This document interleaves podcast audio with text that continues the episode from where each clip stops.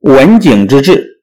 白登之围后，刘邦知道现在汉朝的实力还不足以和匈奴相抗衡，于是决定实行休养生息的政策。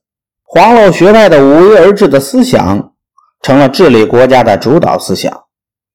黄老学派是道家学派的一个分支，道家把皇帝老子尊奉为道家创始人，主张无为而治，认为统治者只要政策措施简单，不劳民伤财，老百姓就能安居乐业，而不会起来造反。刘邦死后，他的儿子汉惠帝和吕后继续执行休养生息的政策。公元前一百八十年。吕后病死，丞相陈平、太尉周勃和朱虚侯刘璋等宗室大臣杀光了想篡权的吕氏族人，迎立刘邦的第四子代王刘恒为帝，这就是汉文帝。汉文帝的母亲是薄太后，当年吕太后在宫中专横跋扈，为了躲避灾祸，薄太后就和儿子刘恒一起来到了刘恒的封地代国。刘恒在做代王时，就以勤政孝顺闻名天下。他又是刘邦健在的儿子中最年长的一位，因此被拥立为皇帝。汉文帝即位后，在刘邦休养生息政策的基础上，又进一步采取了轻徭薄赋、裕民休息的措施。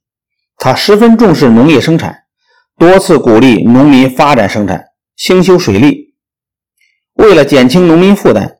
先后两次把田租减为三十税一，就是农民交纳的田税是收成的三十分之一，甚至连续十二年免收全国田租。赋税由每人每年一百二十钱减为四十钱，徭役也改为每三年服役一次，徭役也改为每三年服役一次。开放归国家所有的森林大山、河流湖泊，允许人们进山砍柴、挖矿、煮盐、捕鱼。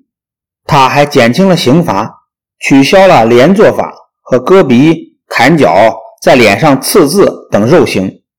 汉文帝还能关心百姓的疾苦。刚当皇帝不久，他就下令，八十岁以上的老人全部由国家供养。每月都要发给他们米、肉和酒，对九十岁以上的老人再增加一些麻布、绸缎和丝棉，给他们做衣服。汉文帝还曾亲自下地种田，皇后也去采桑、养蚕、纺线、织布。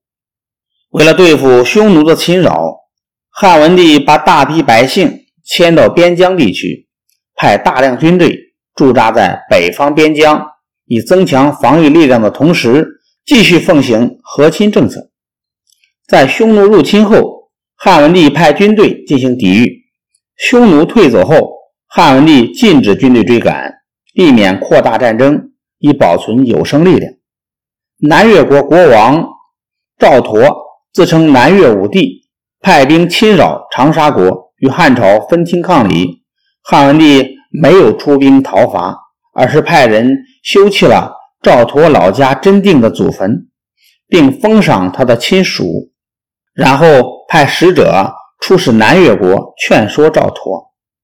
赵佗深受感动，除去了帝号，复称南越王，再次归附汉朝。汉文帝的生活非常简朴。有一次，汉文帝想要修建一个露台来观赏风景。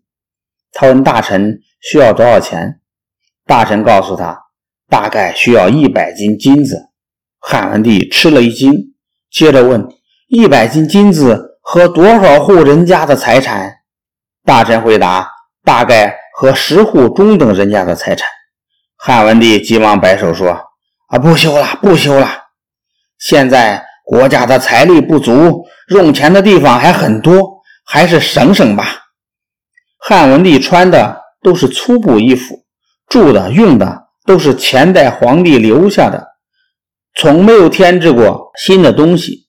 就连他宠爱的妃子们也不穿华丽的衣服，床上的帷帐也不绣花。汉文帝在位二十三年，没有修建宫殿、花园，车马衣服也没有增添。刘恒在位二十三年，于公元前一百五十七年去世，终年四十六岁，葬于霸陵，庙号太宗，尊义孝文皇帝。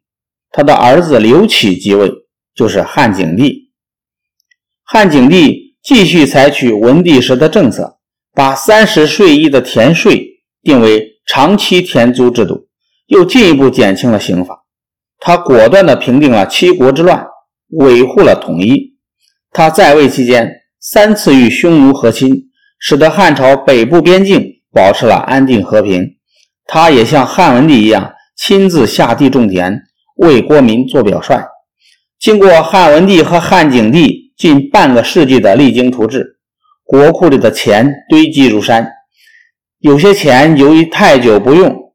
穿钱的绳子都腐烂了，仓库里新粮食压陈粮食都堆到仓库外面，陈粮食都腐烂的不能吃了。